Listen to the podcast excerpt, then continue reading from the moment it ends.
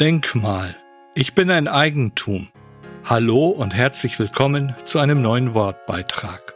Mein Name ist Andreas Courier und nun zu der neuen Episode. Hoppla! Wie? Ich bin ein Eigentum? Was soll das nun heißen? Ich gehöre doch mir selbst. Bei vielen ein Aufschrei der Empörung, bei anderen eine tröstliche Gewissheit. Auf Martin Luther geht diese Aussage zurück, dass man entweder von Gott oder vom Teufel geritten wird.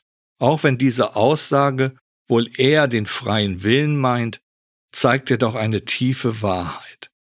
Entweder wir gehören Gott oder wir gehören dem Teufel. Das ist nun einmal Fakt und dem müssen wir uns stellen.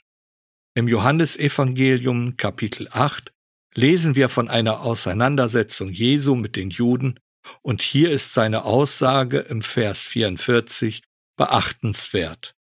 Ihr seid aus dem Vater, dem Teufel, und die Begierden eures Vaters wollt ihr tun. An dieser Stelle zeigt es sich sehr deutlich, wem wir gehören. Entweder Gott, dann handeln wir nach seinem Willen, oder wir gehören dem Teufel, dann handeln wir nach seinem Willen. Und wenn du nun, liebe Seele, meinst, du hast einen freien Willen und gehörst nur dir selbst, dann irrst du dich sehr. Wir haben allerdings die freie Wahl, für welche Seite wir uns entscheiden. Und durch Jesu Tod und Auferstehung ist der Weg zu Gott wieder frei. Und wer dieses für sich in Anspruch nimmt und sich dem Willen Gottes unterordnet, ihn als den Herrn seines Lebens anerkennt, wird durch die Wiedergeburt des Heiligen Geistes ein Kind Gottes.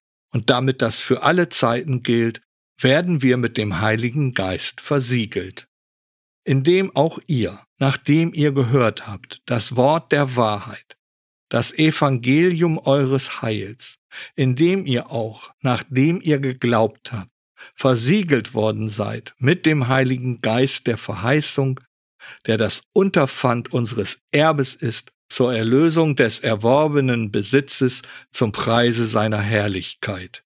Der Epheserbrief Kapitel 1 Verse 13 bis 14. Versiegelt. Laut Grundtext etwas versiegeln zur Unterscheidung. Einen Gegenstand mit einem Siegel kennzeichnen, um so seine Besitzansprüche geltend zu machen. Das Siegel schützt dann den Gegenstand gleichzeitig vor fremden Zugriff. Und im übertragenen Sinn können wir dieses auf uns anwenden. Von der Wortbedeutung her ist das Wort Siegel dem lateinischen Begriff Sigelum entlehnt und bedeutet Bildchen, quasi ein Stempel zum Eindrücken eines Zeichens in weiche Masse. Nun ja, da stellt sich durchaus die Frage, von wem sind wir denn nun geprägt? Aber zurück zum Wort Gottes. Paulus führt diesen Gedankengang des Siegels im zweiten Korintherbrief Kapitel 1 in den Versen 21 bis 22 auch an. Der uns aber mit euch befestigt in Christus und uns gesalbt hat, ist Gott, der uns auch versiegelt hat und das Unterpfand des Geistes in unsere Herzen gegeben hat. Es ist also Gott selbst, der uns versiegelt hat und es durch den Heiligen Geist bestätigt.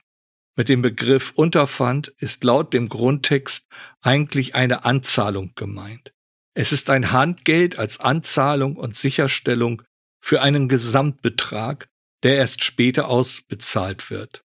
Mit dieser Anzahlung verpflichtet sich der Betreffende zugleich vertraglich, den Rest zu einem bestimmten Zeitpunkt noch zu bezahlen. Was dann eben bedeutet, dass am Ende in der Ewigkeit unsere Kindschaft Gottes zur Vollendung kommt. Aber das ist ein ganz anderes Thema.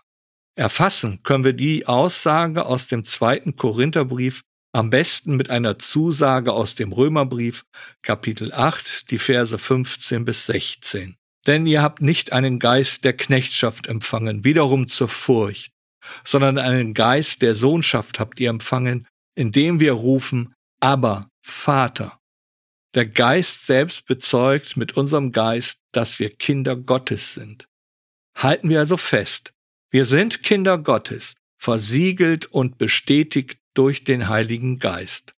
Dabei gilt zu beachten, dass dieses Siegel nicht mehr entfernt wird, es auch niemand mehr entfernen kann. Es ist das Zeichen des Besitzanspruches Gottes und der Heilige Geist, der in uns wohnt, ist das Handgeld der Verheißungen Gottes.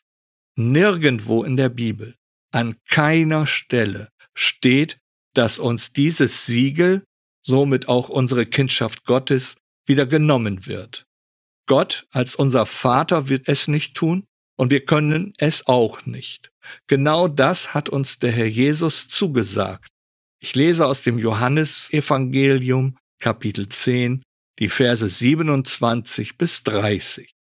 Meine Schafe hören meine Stimme, und ich kenne sie, und sie folgen mir.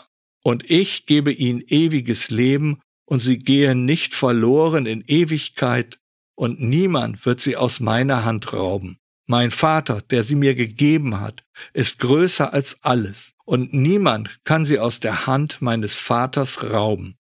Ich und der Vater sind eins.